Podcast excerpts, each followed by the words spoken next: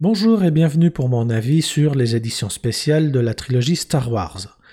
En 1997, alors que George Lucas prépare la prélogie, celui-ci décide de ressortir au cinéma la trilogie originale à l'occasion du 20e anniversaire de l'épisode 4. Toutefois, cette édition spéciale va bien au-delà d'une simple remasterisation des trois films, car Lucas souhaite également ajouter des plans qu'il n'avait pas pu intégrer à l'époque, à cause de la limitation technique, chose désormais possible grâce à la technologie numérique. Si sur le papier la promesse sonne plutôt bien, nombreux ont été les fans à grincer des dents lorsqu'ils ont découvert cette édition spéciale dans les salles obscures. Mais avant d'aborder les sujets qui fâchent, commençons par ce que George Lucas a fait de bien, car oui, il a fait des choses bien. Tout d'abord, il a corrigé un bon nombre d'erreurs des premiers films. Certains sont sans doute trop jeunes pour s'en souvenir, mais dans la version originale de l'épisode 5, par exemple, on pouvait voir les ombres des TBTT à travers les cockpits des Speeders des Neiges. À cela sont venues s'ajouter des modifications plutôt bienvenues. Ainsi, les vaisseaux sont plus nombreux lors de la bataille de Yavin, mais surtout durant la bataille d'Endor. Citons également l'ajout de décors dans la Cité des Nuages, lui donnant par conséquent plus d'espace et de vie. Sans oublier bien sûr les transformations visant à rendre la trilogie plus cohérente, non seulement avec elle-même, mais aussi avec la future prélogie.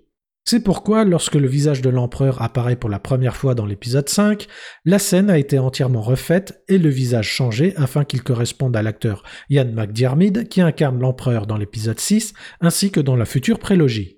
Malheureusement, cela n'a pas empêché Lucas de faire de nouvelles petites bourdes. Par exemple, il a corrigé la plupart des lames des sabres laser, mais pas tous.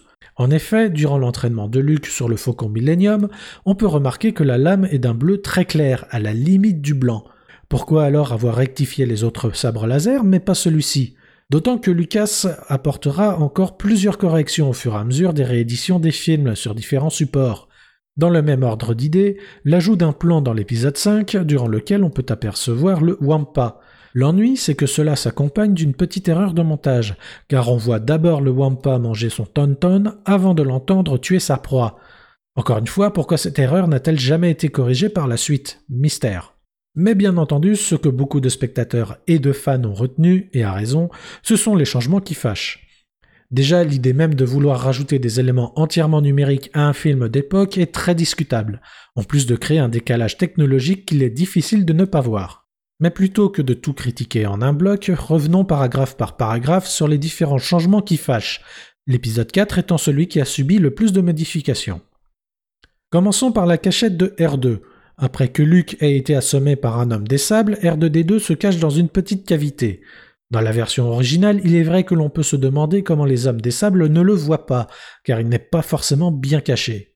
Pour corriger cela, Lucas a ajouté numériquement quelques rochers au premier plan. Jusqu'ici, pas de problème, ce n'est qu'une petite correction pas bien importante et qui apporte un peu plus de cohérence à la scène. Le problème, c'est qu'au fil des éditions suivantes, Lucas va rajouter toujours plus de rochers, jusqu'à ce que cela devienne si ridicule que l'on se demande maintenant comment R2 a-t-il pu se cacher dans cette cavité et en sortir. Ensuite, lorsque Luke, accompagné d'Obi-Wan et des droïdes, arrive à Mos Eisley, on découvre une foule de nouveaux plans. La plupart sont plutôt sympathiques et nous montrent une ville bien plus vivante et exotique qu'auparavant, mais d'autres plans sont plus problématiques, au point que l'on peut même se demander si Lucas ne l'a pas fait exprès pour défigurer son film. Le premier qui me pose problème, c'est l'arrivée à Mos Eisley, lorsque l'on voit de dos le speeder entrer dans la ville. Non seulement je trouve cela moche, mais en plus pas vraiment utile. Plus tard, nos héros sont stoppés par des Stormtroopers. À ce moment-là, on a le droit à un bon gros cul de Dewback qui passe au premier plan et cache la scène. Certes, cela ne dure que quelques instants, mais pourquoi l'avoir ajouté, franchement? Cela ne sert d'autant plus à rien que l'on a déjà vu la créature auparavant, lorsque les Stormtroopers inspectent la capsule dans le désert. Un changement plutôt sympathique d'ailleurs, car il montre que les troupes de l'Empire s'adaptent aux spécificités de chaque planète. On arrive maintenant à la scène qui sans doute fâche le plus. Après avoir convenu de conduire Luke, Obi-Wan et les droïdes jusqu'à Alderaan, Han Solo est stoppé par un grido bien décidé à le livrer à Jabba. S'ensuit une conversation qui tourne mal pour le chasseur de primes, puisque sentant que celui-ci veut le tuer, Han tire le premier sans laisser le temps à son assaillant de répliquer. Sauf que, selon George Lucas, cette scène est le résultat d'une erreur de montage, car à l'origine Grido devait tirer le premier, puis Han. Par conséquent, Lucas a modifié le plan de la fusillade de façon à ce que ce soit le cas, et comme on pouvait s'y attendre, cela a déclenché un scandale. Mais ce n'est pas fini pour autant, car Lucas a encore modifié plusieurs fois la scène, jusqu'à aboutir quelque chose de complètement ridicule. Désormais, Grido tire le premier. Han esquive d'une façon totalement irréaliste et flingue à son tour Grido, le tout en une fraction de seconde. Au-delà d'un Lucas qui persiste et signe dans sa bêtise, le problème est que la scène originale a pris une grande importance dans la construction du personnage de Han.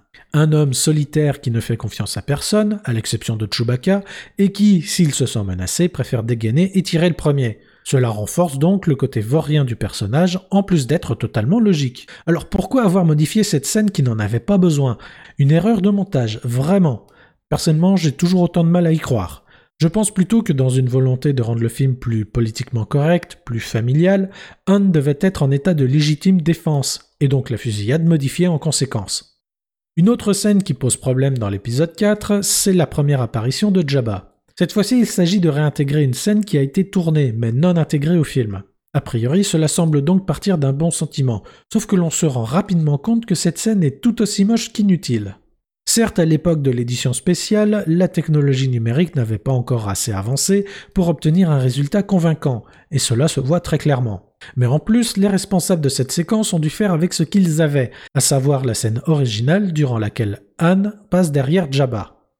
Sauf que depuis, son design a complètement changé, passant d'un être humain à celui d'une grosse limace. Il faut donc que Han marche sur la queue de Jabba lorsqu'il se déplace derrière lui, ce qui n'a pu se faire qu'en décalant numériquement le personnage, en ajoutant un petit cri de douleur à Jabba histoire de détourner l'intention, et enfin, on camoufle le tout avec un flou de mouvement, le tout pour un résultat bien dégueulasse. Pire encore, Jabba lui-même semblait avoir pris un sacré coup de jeune par rapport à l'épisode 6, et plus tard l'épisode 1, Heureusement, Lucas a profité des éditions suivantes pour retravailler un peu la scène, qui, visuellement en tout cas, passe un petit peu mieux. Mais au-delà de la qualité technique et visuelle très discutable de la scène, se pose une nouvelle fois la question essentielle. Cette scène est-elle vraiment utile? À l'époque du tournage du film, probablement. Après tout, Lucas n'était pas certain qu'il y aurait une suite. Aussi, mettre un visage sur la menace qui pèse sur Anne n'est pas une mauvaise idée en soi. Le souci, c'est que le retrait de cette scène apporte un certain mystère durant les deux premiers films de la trilogie. Jabba the Hutt est en effet cité plusieurs fois, mais jamais montré. Dans l'épisode 5, la menace prend même la forme de Boba Fett, qui travaille notamment pour Jabba. Ce n'est finalement qu'au début de l'épisode 6 que l'on découvre cette horrible limace baveuse et visqueuse. En rajoutant cette scène, à l'épisode 6, Lucas casse complètement tout le mystère qui entoure ce personnage, ainsi que l'effet de surprise lorsque l'on découvre son vrai visage. Maintenant, avant d'aborder la scène qui, personnellement, m'énerve le plus, un petit mot sur l'entrée du palais de Jabba. Un peu à l'image des rochers ajoutés dans l'épisode 4 pour mieux cacher R2D2, Lucas a cru bon d'agrandir la porte du palais dans l'épisode 6. Pourquoi pas? Mais de là à ce qu'elle devienne aussi ridiculement disproportionnée...